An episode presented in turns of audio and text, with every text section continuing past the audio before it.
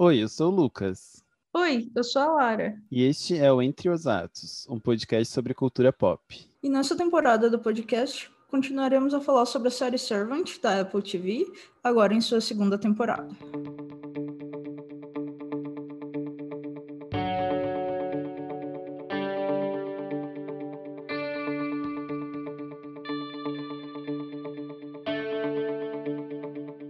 Olá, pessoal! Então, estamos de volta agora com o sétimo episódio uh, esperadíssimo dessa temporada, né, dessa segunda temporada do Servant, que é intitulado Marino, apenas, né? Não precisa colocar mais nada. Ele é a estreia né, da nossa Ishana Night Shyamalan como uh, roteirista solitária nesse episódio. E ele foi dirigido pelo Nimrod Antal. Né? Uh, o Nimrod ele já dirigiu o quarto e o quinto, temporada anterior, né? Que é interessante, porque o quarto é o urso e o quinto é o grilo. Então são dois episódios focados na Liane e focado em coisas uh, supostamente sobrenaturais, né? Uhum. E ele vai voltar ainda nessa temporada para dirigir o nono episódio, O Canso Uhum. né, que já assistimos e temos muita coisa para falar. então, assim, deram dois episódios Importantíssimos. importantíssimos. Exatamente, não tinha nem como não ser Uhum. unissono, né? E como sinopse temos: enquanto Liane tenta lidar com as consequências de sua ausência na casa dos Marino, os Turner recebem uma visita inesperada. Uhum. Uma volta aí realmente de um personagem que a gente, pelo menos eu não achava que ia ver novamente tão cedo, né? Eu fiquei muito assustado no final do Uhum. episódio 6. E eu fiquei pensando, gente, mas o que que eles vão fazer com o tio Jorge? Né? Uhum. Como assim? Eu amo que eu terminei de ver Dark entre esses, esses episódios, então não tem como ver a Liane com De um amarelinho. amarelo e não pensar direto no Dark. Sim. Aliás, a gente já falou isso no outro, né? Mas esse tom de cores entre um, né, o azul, o amarelo e o vermelho como cores básicas é impressionante, assim. Incrível, né? Muito cuidado. Ah, e o, o episódio já começa, bom, exatamente de onde parou, né? Uhum. Ah, que a gente teve vários episódios nessa temporada que não tiveram essa continuidade direta, né? Ah, então, nesse, não, a gente volta à história exatamente de onde a gente tinha parado o sexto, que Sim. é com todo mundo se reunindo ao redor da TV e vendo a notícia de que tinha acontecido um massacre, não, um, homicídio triplo na casa dos Marini, Sim. que era a família onde a Liane estava trabalhando antes de ser sequestrada por, por Turners e, e Toby. e o, o tio Jorge entra em transe meio que imediatamente, né, depois de gritar com a Liane, que, é, Pois é. que era culpa dela, ele já meio que se desliga ali total da realidade. Dá uma de WandaVision, tipo, não quero lidar com isso. Eu acho a atuação, né, do tio Jorge nesse episódio sensacional. Uhum. Nossa, Né? ele é um ator muito bom. Você realmente vai com ele. Uhum. Com certeza. E bom, a Liane fica desesperada, né? Sim, a gente vê ela ficando transtornada com a notícia, se isolando ali no novo quarto dela, que é o sótão. Ah, e aí a gente vê ela, enfim, catando um monte de coisa pelo sótão, botando numa caixa. E uma coisa que eu achei curiosa, justamente porque até agora tudo tem. é, a gente já viu que tem uma relação muito grande entre esse- essas magias e os bonecos, né? Que tem uma boneca na caixa que ela Uhum. que ela pega no sótão. Enfim, não sei se isso vai em algum lugar, mas eu achei que nessa série isso deve ter algum significado. Eu tava lendo porque eu nem cheguei a comentar, mas ah, eles lançam uma página do roteiro depois de cada episódio no Twitter. Uhum. E na página do sétimo é justamente essa, esse momento. Hum, E lá descreve que ela tá guardando as decorações, as suas decorações. hum, Hum. E eu achei muito mais revelador quando a gente pensa nisso, porque eu acho que é realmente essa ideia dela, né, de uma menina que fez as coisas erradas, então começa a tentar desfazer o que fez. Né? E a Uhum. primeira coisa é justamente isso, né? De que ela tá ali brincando, ela tá ali decorando o negócio, né? Ela tá ali, né, cuidando de si, quando ela deveria estar lá cuidando do, Nossa, isso faz bem do mais menino. sentido. Uhum. Pois é. Isso torna essa cena ainda mais triste. Esse episódio, Uhum. ele é um dos episódios que eu fiquei mais empaticamente abalado, assim. Porque dava pra também. ver a, a dor da Liane, sabe? Uhum. Enfim, esse episódio ela brilha muito e é muito difícil numa série ah, que é comandada, né, pela ah, Lauren Ambrose, mas Sim. nesse episódio ela total roubo, assim, porque eu consigo sentir muita pena dela e do sofrimento que ela fica, de preocupação com a criança, principalmente. É, não, pra mim eu acho que é o, o total. Depois a gente vai ver isso no episódio seguinte, né? Mas é a, o processo da Aliene tentando lidar com essa ideia de essa suposta divindade, né? Pra quem ela Uhum. serve. E que a partir do momento que as coisas não vão como ele quer, foda-se, né? Vou matar todo Uhum. mundo. Então é isso. Você não fez sua Sim. parte, olha aí. Morreram três pessoas e a culpa é sua Uhum. e que ela vai falar depois pro. No episódio seguinte, ela vai ter uma conversa justamente com o Julian sobre isso. Né? Uhum. O Shyamalan fala isso né, no comentário dele sobre o episódio, que é um episódio inteiro focado nessa ideia da Liane tentando lidar com esse lado dela, né, do que que do que que seria pertencer ou não a esse a esse Deus, né, e fazer ou não as vontades dele. Uhum. E como a gente vai ver no episódio seguinte, tem, tem consequências drásticas não fazer a vontade dele, né? Uhum. É muito interessante porque quando eu assisti esse episódio, como você já tinha falado no começo, é, ele tinha sido um episódio mu- muito antecipado, né? Tipo, Uhum. é, a, é, a gente sabia que ele, a partir dele, é, os jornalistas que estavam fazendo resenha da série não tinham assistido, que ele ia ser um episódio divisor de águas, ele estava sendo vendido desde o começo da temporada assim.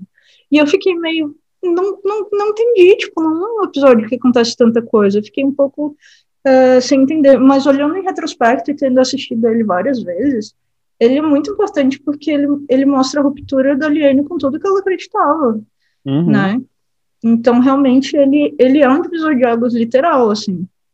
É. Porque é a primeira vez que a gente vai ver ela, talvez não, não contestando necessariamente a existência é, dessa coisa superior, mas contestando a, que essa coisa é boa e que ela deve algum tipo de obediência, sabe? Uhum. É, o caminho da Lilith, que a gente falava antes, né? Pois é, exatamente. Então, realmente, muito bom esse episódio nesse sentido. E aqui não tem como não pensar na relação com Dark, né? Com a ideia do Adão e da Eva e Uhum. ter o poder sobre decidir o futuro ou não, né? Sim. É, eu acho que é, é sensacional. É, eu acho que realmente. Talvez a gente estivesse esperando uma coisa mais bombástica de ação, né? Uhum. Mas eu acho que é muito mais, como a gente tinha falado, é de novo um episódio de estudo de personagem, quase, né? Uhum, com certeza. Que a gente tá vendo esses, esse movimento da, da Liane. Uhum. Ah, e nós temos algumas interações muito boas nesse episódio entre Dory e Juju. Nossa. Os dois olhando pro George e tentando entender se ele estava mentindo ou não. Sim. Ah, são cenas maravilhosas, assim, de, de humor e quebra de expectativa. É, é, de novo um episódio onde a gente tem essa separação, né? De um lado a Dorothy e o Julian e do outro lado o, o Sean com a Liane, né? Uhum, A gente fica mais centrado nessas interações. sim. E eu acho interessante que nessa conversa, né? Então que a gente vai ver do Sean com a Liane, o Sean lá embaixo, né? Porque a Liane se trancou no seu quarto sótão. Uhum, ele pergunta, né, por que ela tava lá e ela vai dizer que alguém lê os sinais e manda a pessoa pra lá, né? E que uhum, agora, justamente porque ela desobedeceu, essa leitura. E eu fiquei pensando, será que a pessoa que leu Sinais é a tia Josefine? Eu não sei. Não sabemos ainda o papel dela, pode ser esse, né? Pode ser outra Uhum. pessoa. É muito curioso, né? Porque essa cena, é, ela vai. Depois, mais pra frente, eu vou trazer ela de novo. Porque o que ela fala. é, o que ele pergunta é: ele quem? O tio Jorge? Uhum. E ela fala. Ela não responde a isso, né? Não. A gente entende que é ele a coisa superior. Uhum. E depois, mais pra frente, talvez até no próximo episódio, eu acho. não- É, no próximo episódio. Vai ter um outro momento que isso também vai ser ambíguo, mas eu, enfim, não quero dar spoilers. Sim. E junto com isso, o Chan também pergunta, né, o que acontece quando você desobedece? Uhum. E é nesse momento que ela encontra a varinha. Que eu acho Sim. que é, de novo, uma dessas formas do Shyamalan de colocar respostas sem ser colocando respostas, né? Que é justamente Uhum. isso. Bom, é uma punição, Uhum. né? Ela encontrou a varinha e é, é a forma de demonstrar isso, né? Sim. E aí nós, nós temos a Dorothy é, muito interessada, né, no caso das Marino, porque ela tem certeza de que tem a ver com o culto dos santos menores, que ela já tinha investigado no passado e tal. Uhum. Ah, e ela começa a remexer novamente nos arquivos dela para ver se, se encontra coisas. E eu fiquei pensando é, que eles falam, eu acho que até no começo, quando tá passando a reportagem, eles falam que é um homicídio triplo. Só que quem, nessa hora eles já estão incluindo a criança. Não. Eles estão incluindo o filho, o pai e a mãe. O filho mais velho. Uhum. É que eu acho Hum. que eles falam em homicídio porque eles ainda não tinham claro naquele momento do bilhete Uhum. e não tinham claro. Ah, E isso entra tudo na entendi. minha grande teoria sobre a detetive, né? A policial lá. interessante, interessante. Mas eu acho que eles falam, porque daí eles falam que estão procurando a criança, né? É um homicídio Aham. e estão procurando a criança. Sim. Então eles ainda não sabem o que necessariamente aconteceu, né? Uhum, faz sentido. Porque a, a, a repórter vai dizer que eles chegaram faz pouco tempo, né? A notícia, a polícia foi noticiada que há uma hora teve disparos e aquilo ali tá passando uma e meia. Sim. Então é o tempo das pessoas chegarem lá, né? É um lugar bem distante, assim. Eu até procurei no mapa. Ah, ele é distante da Filadélfia, né? Uhum, faz sentido. É interessante porque a Dorothy, ela entra nessa noção de que ela, de novo, né, do I'll handle it, né, Uhum. vou, vou cuidar, então vou tentar controlar aqui a situação. Enquanto Uhum. isso, o Julian também tá tentando fazer a mesma coisa com o tio Jorge, né, tentando Uhum. tirar algum tipo de reação dele, mas ele tá ali sem reação nenhuma, né. O que eu acho que demonstra também, porque eu acho que tem uma ligação e um paralelo muito interessante entre a o tio Jorge e a Eliane nesse episódio, né? Os dois estão com muito medo das consequências que vão vir pra eles. Uhum. A Eliane faz uma escolha e ele faz outra, né? Tem um paralelo aí muito interessante, né? Ele decide seguir e ela vai, pelo que dá pra entender, ela vai, né, deixar, vai largar. Uhum. Mas ela tá nesse processo, né? Tanto que a cena depois dessa relação entre, né, dessa tentativa do Júnior de arrancar alguma coisa do tio Jorge, é ela justamente se eh, flagelando Flagelando. Uhum. com a varinha, né? Uma cena que a gente Sim. não via desde a primeira temporada. Exato. E aí a gente, é, nesse episódio, quer dizer, nessa- logo nessa cena também, depois a gente vê ela escutando o que, que os Turner estão falando lá embaixo, que é quando ela descobre que a criança ainda está sumida, né? E aí ela tira da Bíblia um bilhetinho, que claramente é, era do, do Sergio, com algo que parece uma senha, um endereço, né? Uhum. E, e na cena que ela tá se autoflagelando, também no primeiro plano tem a pulseirinha que ele fez pra ela, né? Pois é, e eu- o que eu acho interessante é que a gente não vê na Bíblia Uhum, essa marcação. uhum, E tem é, esse plano muito focado na Bíblia, né? Então Sim. realmente dá a entender que alguém colocou, aquilo apareceu de alguma forma ali, Uhum. Não dá? Não te deu essa impressão? Até porque tem um- uma forma de. eh, Alguém mexeu na Bíblia, porque a pulseira dela que estava em cima da Bíblia tá do lado agora, Uhum. né? E o que a gente tem nesse meio tempo é é ela se flagelando e depois indo alcançar a Bíblia, né? E Sim. várias pessoas no Reddit chamaram a atenção de que a manequim vai mudando de lugar o tempo inteiro nesse episódio. Eu tinha a impressão de que o rosto dela mudava para onde ela estava olhando. Uhum. Isso eu realmente tinha tido a impressão, mas eu não eh, cheguei a anotar nada, assim. Pois é, eu, eu fiquei muito marcado. E eu fiquei marcado, tipo assim, por que que esse papel estaria na Bíblia? Uhum. Por que que ela teria esse papel? A Bíblia, ele não estava na Bíblia, né? Porque a Bíblia ficou aqui o tempo inteiro na casa dos Turner, Sim.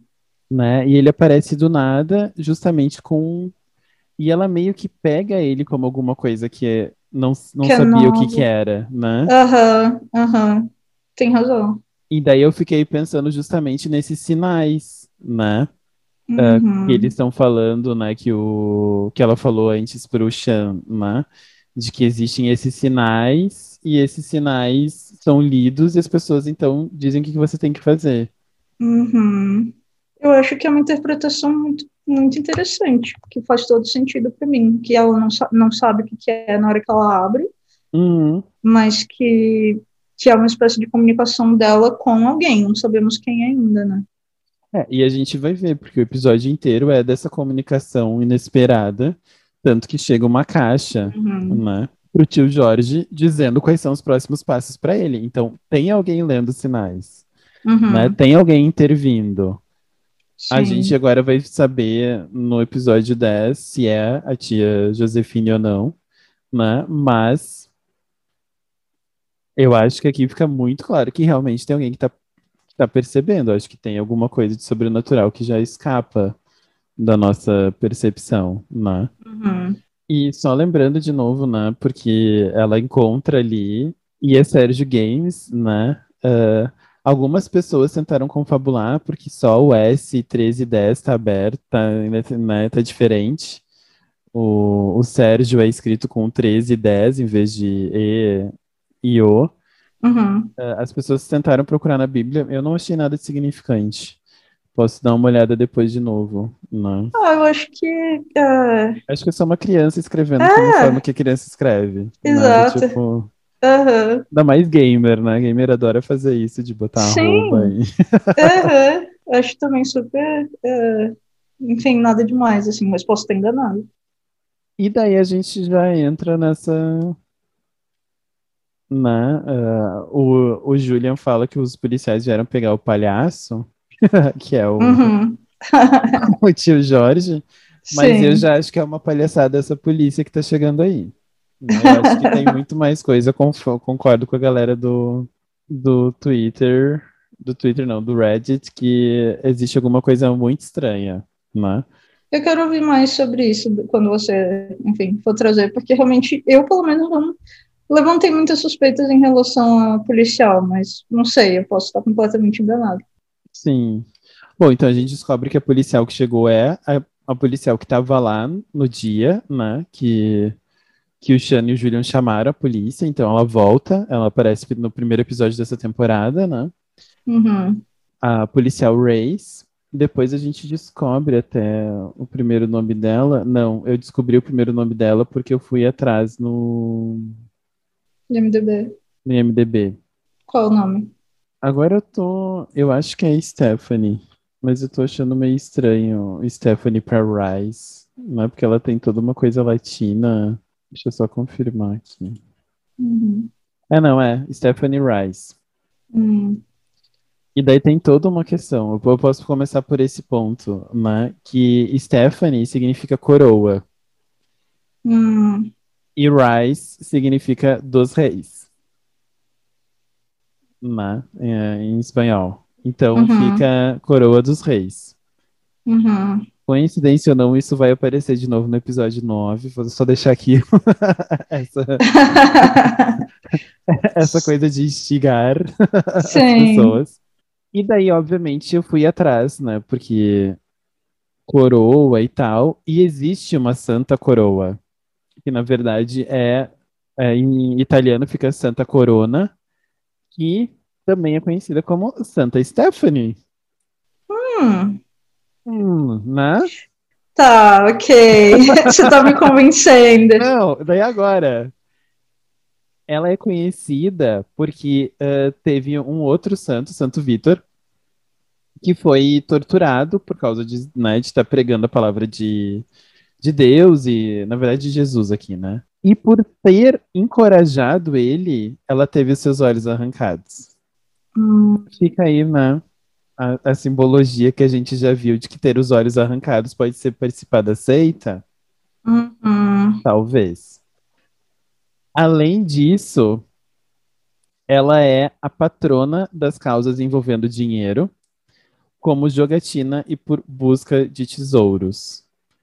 E daí eu não consigo não relacionar com a caixa no final do episódio. Uhum. E daí vem aquela coisa entre o, o sobrenatural ou não, será que ela não pode ter sido mandada pela seita para chegar lá, ver o que estava acontecendo, ver o que, que, tinha que ser feito, e a partir disso eles saberem que tem que mandar a caixa, né? Enfim. São coisas, né? Colocadas. Uhum. Ah, não, desculpa, não é ela que tem os olhos arrancados, é o Vitor que tem os olhos arrancados. Ela é amarrada em duas palmeiras curvadas, que depois são desamarradas e ela é uh, despedaçada. Nossa, que brutalidade! Eu tô aprendendo de maneiras de matar pessoas, procurando os santos da Igreja Católica. Meu Deus, que brutalidade! Isso não aconteceu, alguém que está escrevendo essas coisas na Igreja Católica tem, nossa, ganha do Stephen King. Horrorizada. Mas enfim, eu achei muito interessante o nome dela e essa relação de ela ter encorajado alguém que teve seus olhos arrancados, né? Me remeteu demais a cena do Roscoe, né? Nossa, sim. Enfim, obviamente isso tudo pode ser só uma grande viagem da gente, mas não é para viajar porque que a gente está aqui, não? É, claro, eu acho que vale a pena. É, outra coisa eu só reparei, hum, vendo agora pela milésima vez, também não sei se tem um significado, mas no distintivo dela, a gente vê o número 222, ou 222. Uh, e no chapéu também esse número, que é, enfim, não sei se é o número do, da delegacia que ela trabalha, ou o número dela como policial necessariamente, ou se tem algum significado, mas fica aí essa, essa dica. Pois é, daí a gente chega né, nessa conversa que eles vão ter, né? Uhum. E é aí que para mim ficam as coisas mais interessantes em relação. Eu não, eu não tô necessariamente muito certo se ela faz parte do culto ou não, mas eu acho que ela tem alguma coisa que a gente não tá sabendo. Por quê? Uhum. Porque ela chega com um panfleto do Jesus Christ uhum. e uma estilo do noticiário, né?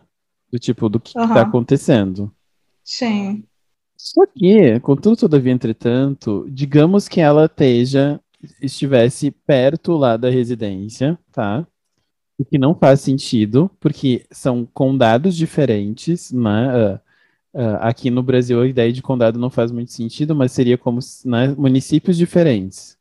Então, uhum. ela não seria chamada para responder enquanto policial para cuidar da cena do crime né? Porque isso vai acontecer, uh, acontece na South Fairfield Road. Sim, eu fui até o episódio 2, episódio 3, para ver na listinha da, Dorothy, aonde que era, né? Fica em Devon, né? O Devon, não sei. Hum. Então é um, um outro condado. Então, coisas que as pessoas colocaram no Reddit foi por que raios chamariam ela para lá, né? Uhum. E se ela tem o Jesus Christ, até onde a gente saiba, eles só colocaram isso em volta ali naquelas casas, né? Eles não Sim. distribuíram isso à reveria. Então, estranho. A outra questão é, mesmo que ela estivesse perto, né? O que já é, né, digamos, sei lá, vai ver ela mora em Devon.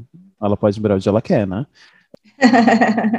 levaria ela 40 minutos para sair de lá e chegar na residência do Turner, Hum, em termos né, de deslocamento.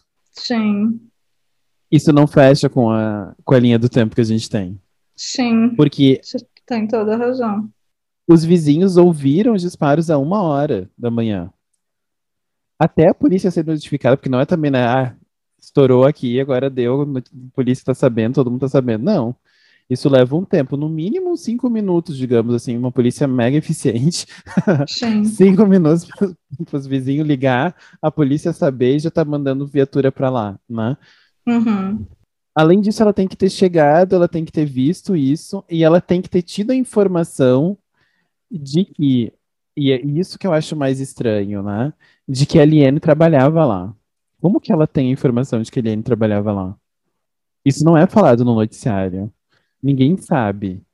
Mas ela sabe que a Liane trabalhava lá. uhum. Não sei. Só se estivesse na carta. Porque a carta ela já sabe que existe. Mas a carta é. Como é que ela sabe da carta? Entende? Ela teria que ter, que ter investigado a casa. Tipo, ela teria que ter estado na cena do crime. Mas aí ela não teria chegado ali naquele tempo. Pois é, a não ser que algum policial tivesse, sei lá, ligado pra ela e falado algo, mas. A não Enfim. ser que ela tivesse na cena. Eu não tinha parado pra pensar nisso. Ah, uhum, isso também é uma possibilidade. Eita, Sim. nossa. Nossa, já imaginou uma coisa nesse sentido? Porque a gente até então tava. Porque a gente também tava muito dentro da fantasia e da narrativa que eles estão produzindo pra gente, né? Do tipo, Liane não estava lá, aconteceu isso. Uhum, Mas e se isso aconteceu porque foi provocado pelo culto? uhum. Se a Dorothy tiver certo. No sentido de, olha, Liane, você não fez o que a gente quer, então a gente, né, vai fazer isso acontecer. Aham, Porque uma das questões de estar dentro do culto é você acreditar que isso aconteceu por conta de uma ordem sobrenatural. sim. Mas esse não é uma ordem sobrenatural, se é realmente isso. É possível. Gente, eu não tinha parado pra pensar nisso. Eu também não, na verdade. Mas faz sentido. Enfim, eu, eu não acho que a história dela fecha, sabe? Por todos os lados que você olha, tem algum furo. Uhum. Uhum. Então, não sei se ela é do culto, eu não sei. eh, tem uma outra teoria que eu acho muito interessante, que na verdade tudo isso seria o teria acontecido pós todas as coisas e que a Dorothy teria se, se, se suicidado, né? Por isso que o Sean lembra da discussão ah, como se fosse óbvia, né? Ela fala do, do seu cinto Hermes Uhum. E que na verdade a gente estaria vendo uma regressão do próprio Sean tentando lidar com essas coisas. E daí a, a, a Rise entraria como a terapeuta dele. Por isso que ela Hum. aparece quando o bebê morre e ela aparece depois agora nesse momento crítico também. Uhum. né? Não sei, eu só sei que tem alguma coisa com ela e eu acho que a gente vai ver alguma coisa com ela ainda. Uhum. Eu, eu achei muito suspeito, assim, ela já chegar. Porque se ela tivesse chegado com informações, sabe? Como, por exemplo, a informação dela de saber da carta. Uhum. Ok, acho super ok os policiais saberem disso, justamente para saberem que eles estavam ah, indo atrás do, do Sérgio, né? Uhum. Mas ela saber da Liene, sabe? É, a única maneira dela ter re- relacionado, por exemplo, o panfleto aos Turner seria se ela fizesse uma busca pelo número de telefone, porque eles estavam usando o, o telefone da casa. Uhum. Mas até, tipo, para ela pensar, hum, que estranho, um panfleto de comida, vou investigar esse número de telefone. Exato! Entende? Porque quando aparece ali, a gente pode simplesmente dizer, nossa, ela é uma boa detetive. Sim, Mas, meu, é uma boa detetive que juntou todas as peças em 40 minutos enquanto ela saía da casa e chegava nos Turner. não, quanto mais você fala, mais, mais eu fico convencida que tem algo estranho mesmo. E eu acho que isso é uma possibilidade narrativa, né, defendendo a série de novo, de ser 30 minutos. Uhum, Porque a gente já tá tão sedento de, de, de respostas, né? Que ela chegou ali, ela falou aquilo, a gente, ai, nossa, verdade, as ligações, não sei o quê. Você não para pra questionar como que ela sabe tudo aquilo. Né? Sim. Uhum. E eu achei muito interessante, porque ao mesmo tempo, ela já tinha parecido um pouco deslocada do resto no primeiro episódio, né?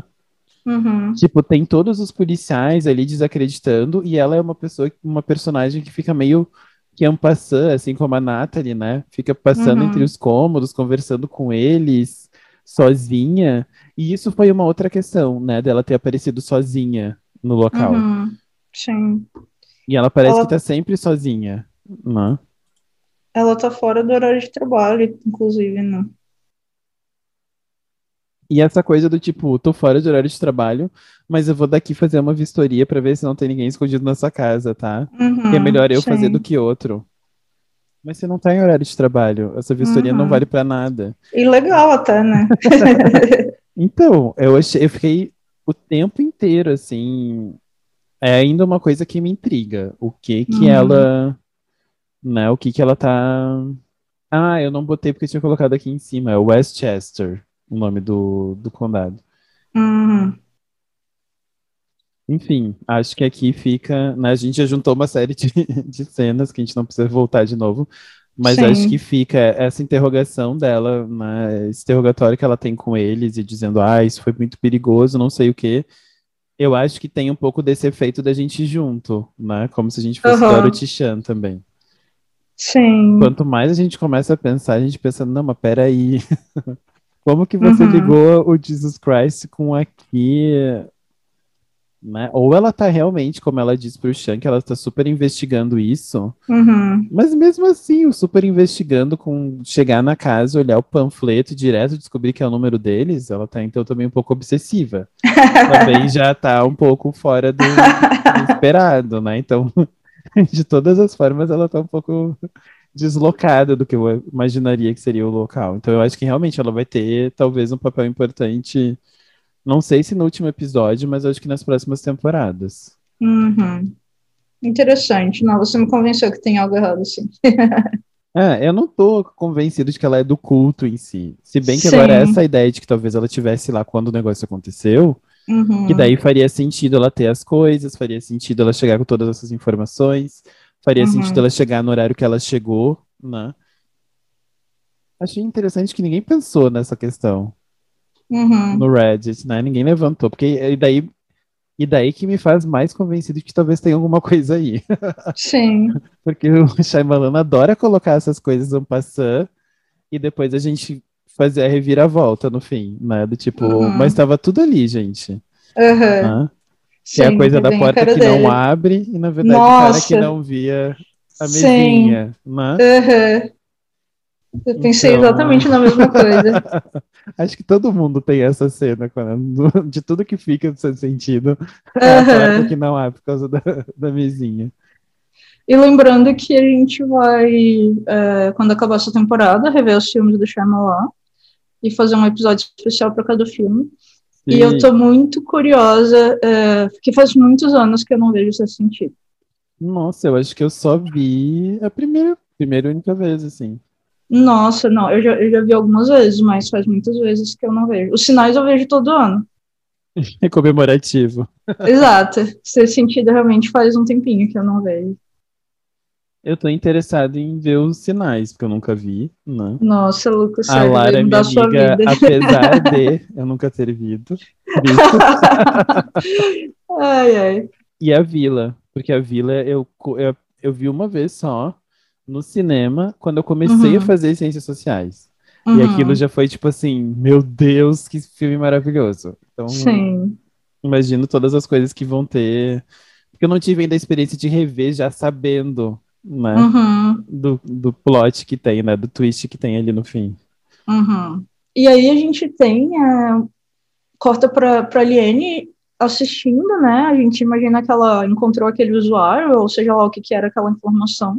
Ela tá assistindo alguns vídeos que o, que o Sérgio fazia para tipo de, de live stream de games, coisas assim, né? Ah, e é uma cena muito fofa, né? Que ele tá fazendo, tá, tá falando ali com os seus, nem sei como é que chama isso. Enfim, as pessoas? É, os seguidores que estão assistindo a live dele e tal, e ele fica chamando a Liane para aparecer. É, e eu, eu, claro, agora, né, a gente fica obcecado com tudo que é dito. E aí ele fala que a Liane é, nunca tinha jogado Call of Duty, mas que na verdade ela é muito boa, que ela fez até 13 kills. E aí eu fiquei pensando, será que, que esse número é gratuito? Ou será que a Liane matou já 13 pessoas de verdade? ou ressuscitou 13 pessoas, não sei. Uhum. Eu fiquei uhum. pensando muito nessa informação. E é muito engraçada a carinha dela de, de, de, fofa e tímida e de menina do interior que se descobre uma grande jogadora de Call of Duty. Muito Vai fofa. virar streamer. Pois é, imagina. muito fofa a interação deles. Eu fiquei com muita pena e a gente vê ela chorando muito vendo é, o vídeo, e aí é quando ela começa a compulsivamente fazer aquelas cruzes que ela deixava é, no berço do Jérico, né? Aquelas cruzes de palha. Uhum. É, e aqui é interessante que ela deixa a manequim vendo o vídeo uhum. enquanto ela tá fazendo essas cruzes. Mas... Nossa, eu não tinha reparado, muito interessante. Aham. Uhum. E seguindo, né? Porque a gente já falou da, da conversa dos dois seguindo, é interessante que ela dá aspargos para ele comer, né? O uhum. aspargos, ele tem todo um simbolismo, né? Aqui no Brasil não, mas no, no exterior ele é consumido justamente na Páscoa, eu tava olhando.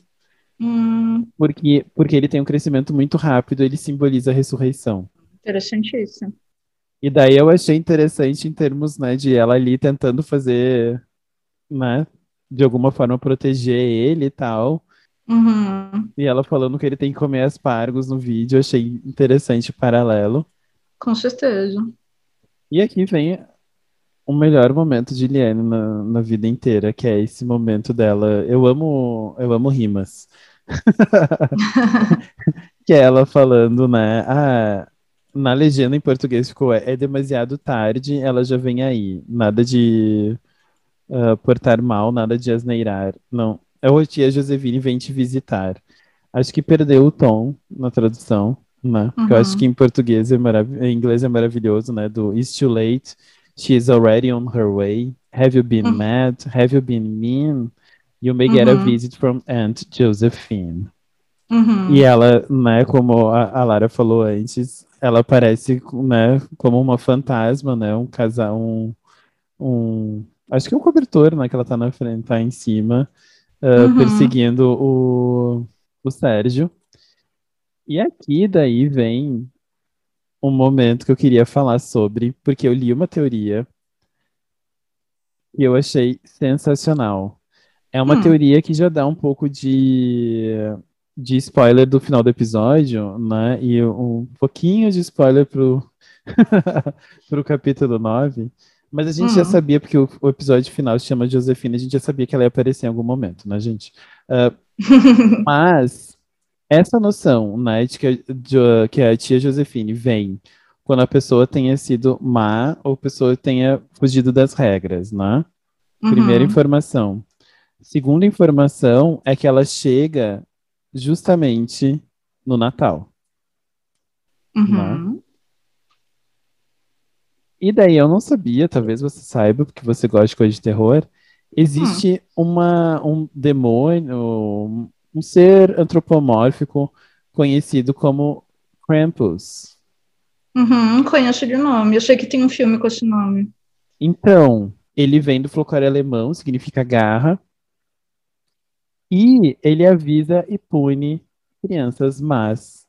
Uhum. Justamente como o a, o, a contrapartida do Papai Noel. Faz muito sentido.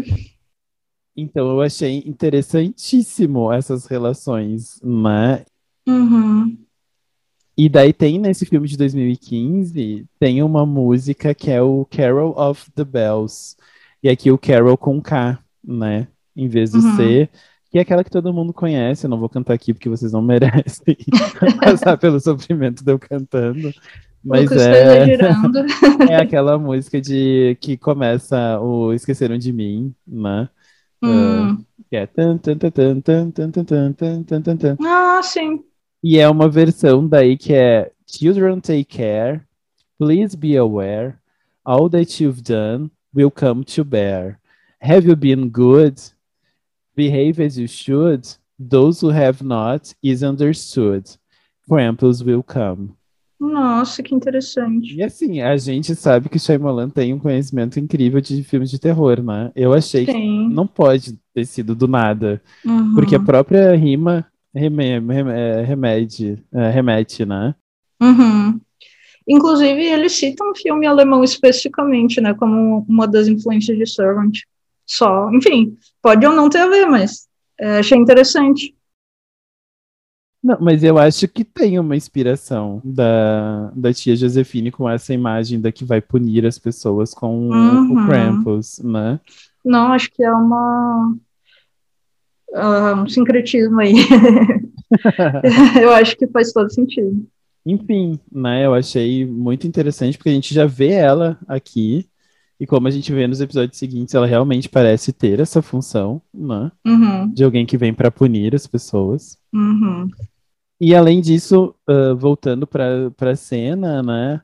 Algo que foi muito comentado é que ah, né, o pai, o senhor Marino, aparece então e ele faz o mesmo tipo de movimento de punho que a gente vê o Sean fazer no final do da- no, no final da temporada passada, né?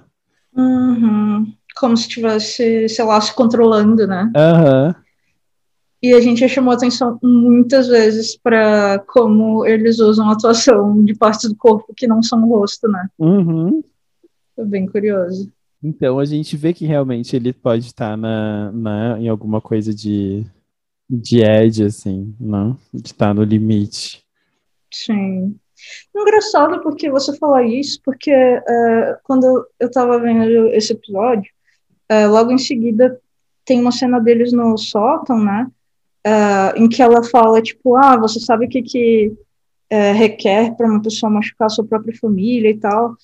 E, e quando eu tava vendo com, com a Júlia, ela falou, é, nossa, mas por que, que ela tá, tipo, insinuando que ele ia machucar a própria família? E daí eu falei, não, eu acho que ela tá insinuando que a Dorothy vai.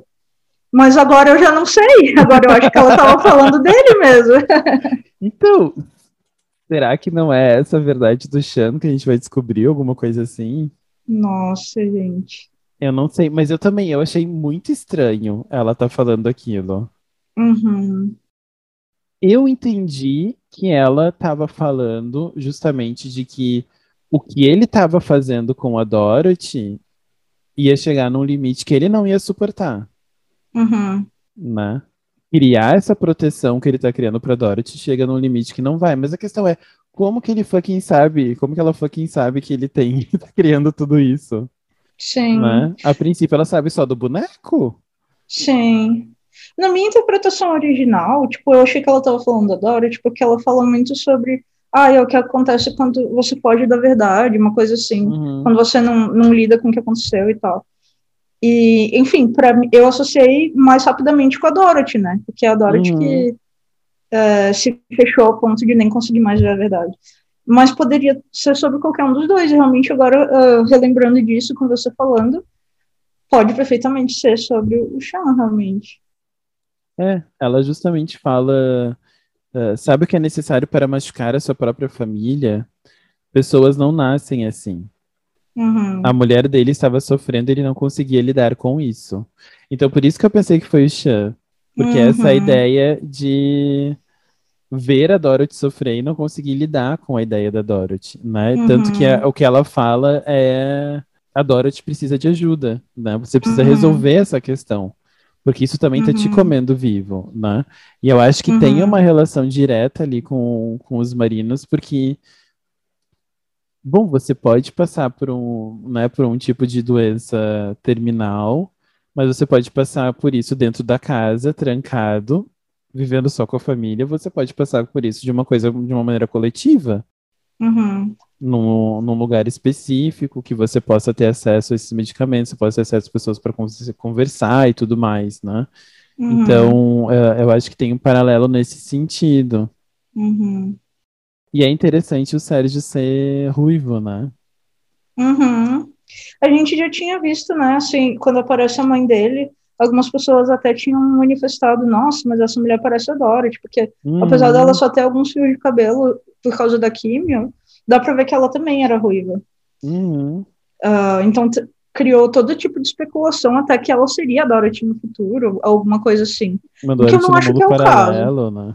É, eu não acho que é o Multiverso caso. de Dorothys. Shyamalan inventou o multiverso, você viu primeiro aqui. Pois é, quem sabe. Mas eu não acho que, esse é, que essa é a resposta, mas é estranho mesmo ele ser, ele ser ruivo também. É porque todo mundo sabe que os ruivos precisam de mais atenção, porque eles não têm almas, né? Talvez possa ser alguma coisa nesse sentido.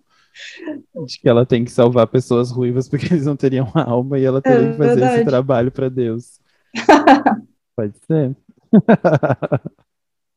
É, eu, eu achei muito interessante essa fala dela, né, com ele. E achei muito interessante o quanto ele, ao tempo inteiro aqui, continua desculpando a Dorothy, né? Uhum. Então ele fala que a Dorothy ficou obcecada e daí cria uma, uma baita de uma mentira pra ela, né? De Uhum. que a Liane teria dito não pro trabalho. e Depois, quando a Dorothy viu ela na rua, ela falou: Não, mas ela é nossa babá ainda. Enfim. Uhum. E quando ela também viu, né, a quantidade de cruzes lá penduradas e tal, ele também disse que foi a Dorothy que fez, né? Uhum. que ela sobe ali volta e meia. Eu achei muito muito estranho assim, o, né, como ele realmente parece que já nem separa, né? E aqui tem uma modificação. Aqui a gente já tá vendo a manequim olhando pra para frente já, né? Uhum. É Ela verdade. passa a maior parte do tempo olhando pra lá. Eu não sei se ela não mudou quando quando teve o vídeo, mas enfim, eu acho interessante que ela tá sempre mudando o rosto mesmo. Ah, e aí a, a policial, ela meio que passa mal, né? Isso ficou meio assim, será que a Liane fez algum, Voodoo pra ela. alguma coisa ativamente é para prejudicar, porque ela começa a ficar tonta, ficar meio mal e tal. Ah, e ela sai meio que correndo assim do sótão e, e leva uma das cruzes com ela, né? Que eu acho que muita gente deve ter especulado aí é, por causa disso. Pois é. Que é realmente uma coisa meio estranha. E escondido, né? Eu acho isso que eu acho que é interessante dela. Parece que ela tudo tá fazendo escondido, Uhum. né? Ela saber essas informações, tá procurando sobre, enfim. E uma coisa que Sim. ela fala, que eu também fiquei pensando sobre essa teoria dela ser terapeuta e tal, né? Ela fala, não, eu pesquisei muito sobre o, a Igreja dos Santos Menores e eles ah, são um grupo de pessoas que enganavam Uhum. outras pessoas que eles podiam fazer coisas. Uhum.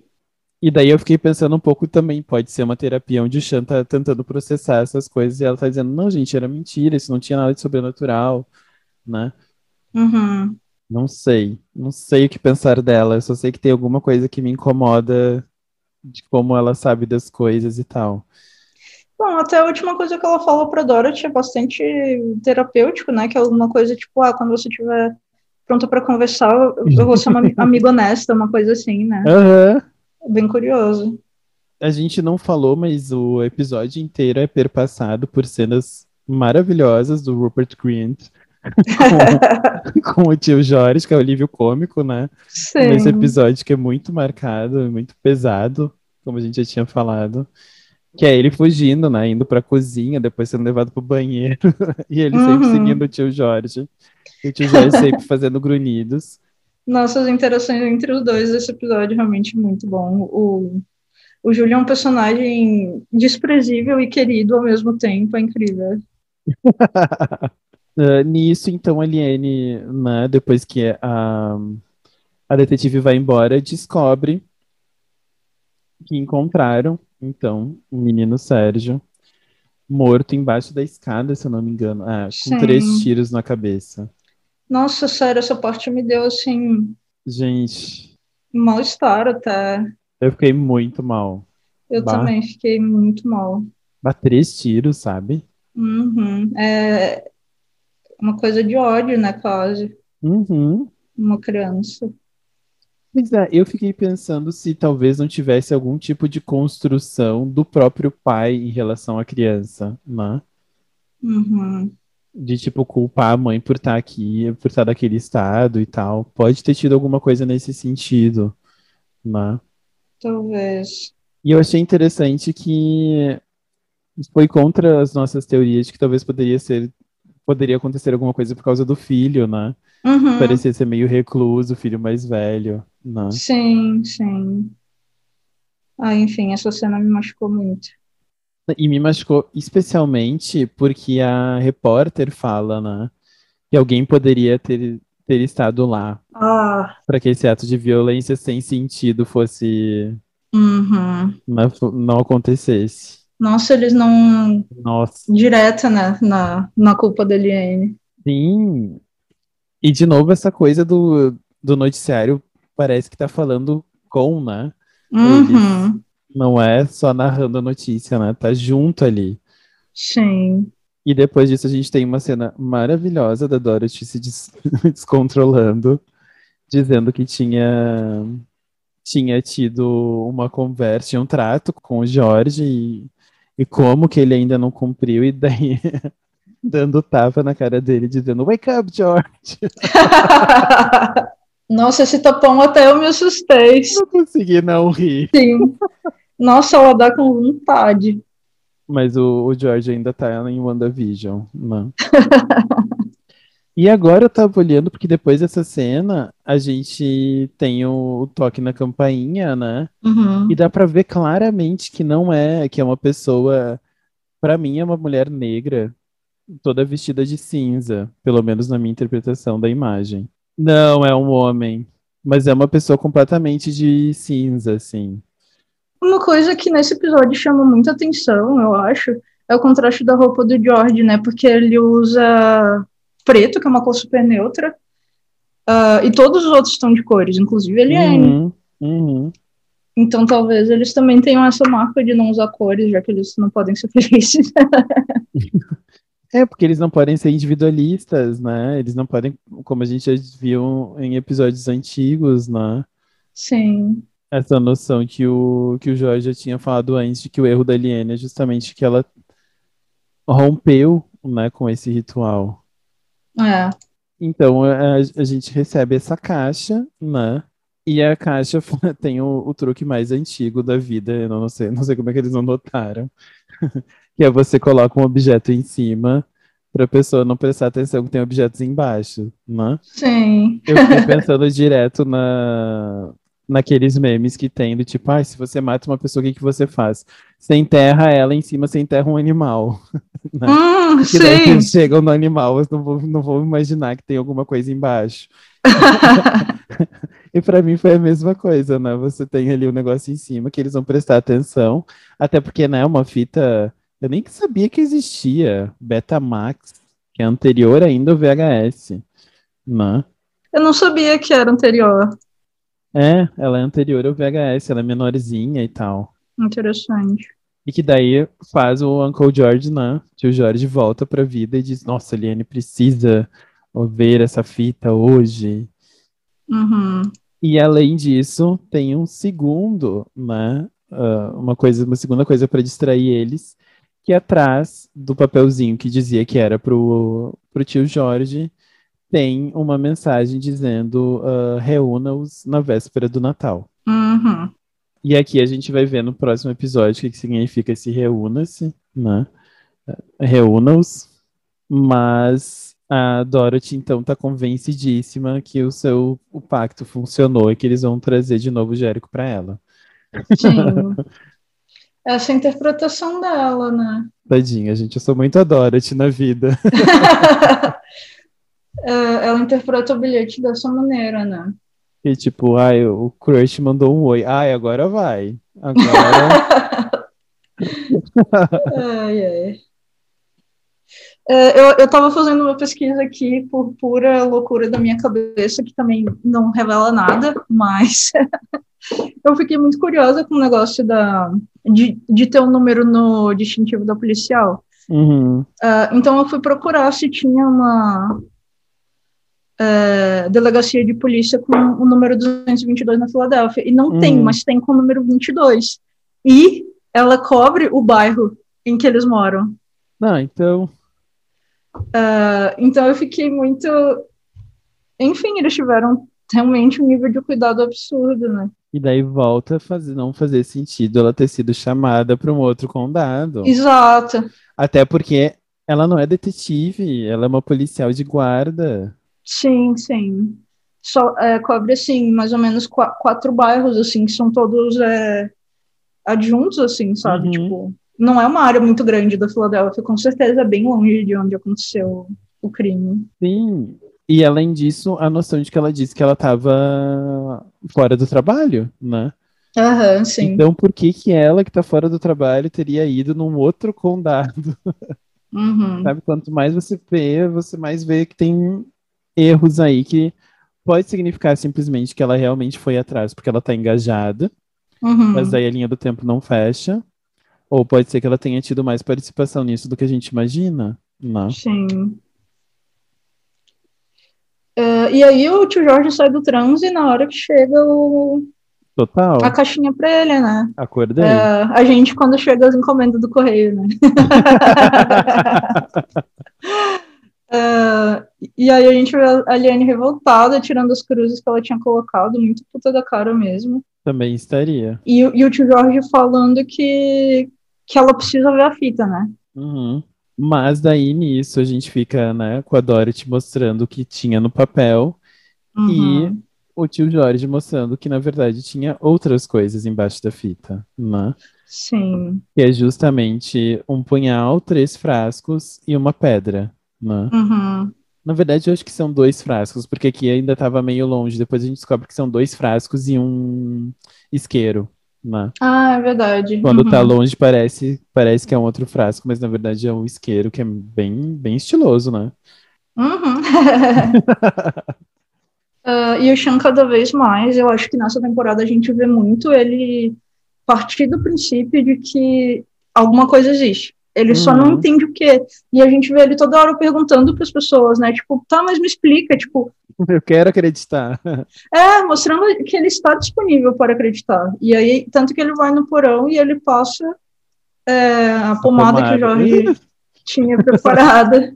Ainda não me recuperei daquele catarro Sim. na, na pomada.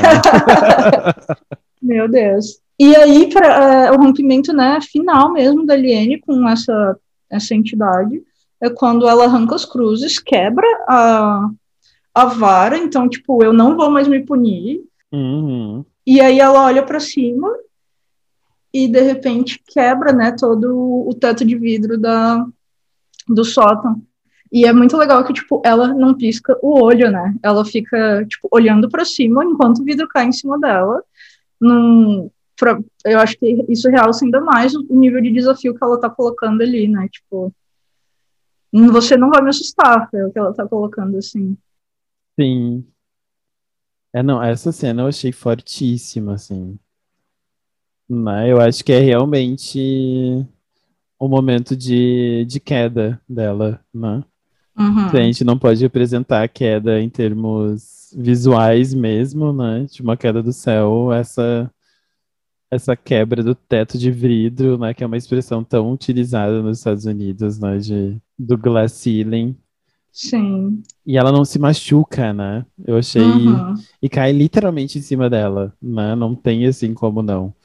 Uhum. Eu, achei, eu acho um, um episódio sensacional. Eu tô pé da vida com as pessoas que estão dizendo que essa temporada tá ruim. É, não, eu acho que é, é muita má vontade mesmo. É um outro tipo de experiência, é um outro tipo de narrativa. Mas acho que a gente teve várias coisas interessantes aqui, né? Uhum. Acho que vários desenvolvimentos. O principal deles é esse, né? A jornada da Liane e o que a gente vai ver isso repercutir no próximo episódio. Né? Uhum. Acho que o próximo episódio só é possível porque a gente teve esse com essa jornada dela. Né? Com certeza é um episódio que realmente é, muda completamente a direção que a Liane estava e, e, o jeito como ela abordava, né, as questões até, até então, que, tipo, existia muito mais uma ambiguidade no começo de ela querer fazer coisas e se rebelar, mas ela ainda tem aquela crença de que, não, ela tem que obedecer, ela tem que servir. Uhum. Então, apesar de sempre ter tido essa ambiguidade, esse é o episódio que ela sai de cima do muro, né? Que ela se coloca, não. Total. É, não, não devo mais satisfação para ninguém, ainda mais. Bom, a gente vai, vai falar mais sobre o próximo episódio. É, mas é, é total, não? A quebra da, da relação. Uhum. Ela pegou, olhou e falou to the left, to the left, né? Fez a, fez a Beyoncé ali e agora foi. Sim. Eu só consigo pensar na música da Peach. Eu também, quando você falou. eu, eu, eu, fiquei caladinha, mas eu, eu, eu tava só pensando, tocando aqui na minha cabeça. Ai, talvez as pessoas mais jovens que estão ouvindo não tenham visto, porque eu acho que é uma das primeiras músicas da Peach, né? Não é? Eu não sei. É, eu acho que é do segundo CD dela. Mas é o auge da, da minha juventude e da, da Lara. Sim, né? tocava muito. Ela fala justamente isso: quem não tem teto de vidro que atire a primeira pedra. se não se duvidar, acho que ainda é do primeiro, não sei. Mas é do primeiro ou do segundo, porque foi o momento que eu mais acompanhei ela, então se eu tenho memória uhum. tão forte por causa disso. Mas então era isso, né? Para não alongar mais ainda podcast. É isso, então, por, por, por, esse episódio aí, que estávamos numa expectativa muito grande de, de ver onde ia dar, e realmente uh, mudou bastante o rumo de uma das nossas protagonistas. Uhum. Então tá, gente, obrigado por ouvir até aqui. A gente se encontra no episódio 8, Love Shack. Até mais. Tchau, tchau.